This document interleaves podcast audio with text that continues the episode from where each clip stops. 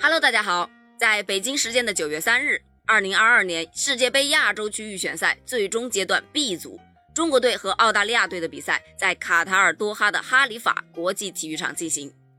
国际足联主席因凡蒂洛到场。其实中国队开场打的还是不错的，在开场的第二分钟，中国队在右路打出了简练配合，吴磊接张稀哲做球啊，快速切入小角度射门，皮球打在了边网上。第十三分钟。中国队在澳大利亚禁区周围形成多脚射门，可惜啊，都未构成实质的威胁。在第二十三分钟，澳大利亚队长传突袭，虽然严俊凌挡出了马比尔的第一脚射门，但澳大利亚队右路再次起球，马比尔高抬腿攻门得分。第二十五分钟，博伊尔带球到禁区线外突袭冷箭，再下一城。半场中国队是零比二落后。三分钟的时间啊。澳大利亚连进两球，在第六十九分钟比赛的时候，马比尔禁区右路推射被严俊凌扑出，而刚刚替补出场的杜克补射得分，最终呢，中国队以零比三负澳大利亚队。中国队的主教练李铁啊，在赛后新闻发布会上表示，球队今天的表现确实是非常不好，希望能够尽快的调整好迎接下一场的比赛。在谈到比赛本身的时候，李铁认为。在前二十分钟，球队踢得还是不错的。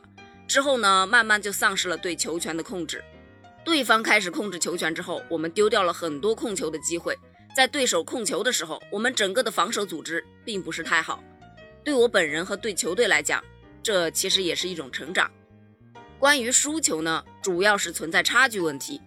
李铁觉得澳大利亚踢的是欧洲足球，在控球的基础上打得很快，这个啊是实力上的差距。另外呢，咱们的球员还需要提高十二强赛面对更强对手的勇气。还有一个客观的原因，说是连续踢中超之后，球员的身体还没得到很好的恢复，体能状况呢普遍比较疲劳。老实说啊，这场球很多的球迷表示接受不了，不是说这个结果无法接受，而是整场比赛中国球员之间的配合呀基本没有。规划球员骆国富、阿兰。更是看了一整场的饮水机，网友们就调侃道：“慌什么？这是常规操作。我媳妇儿让我十一点就睡觉是对的，这不是我熬夜看球想要看到的，又是睁眼到天亮的一天啊！”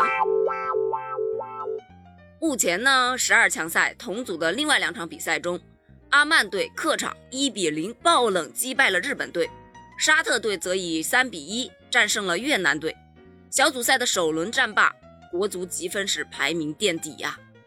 不管怎么说，下一场咱们国足将迎战日本队了。老实说啊，昨天日本队爆冷输给阿曼，为我们打日本队增加了不少的信心呢。期待奇迹能出现啊！中国的男足小伙子们，加油啊！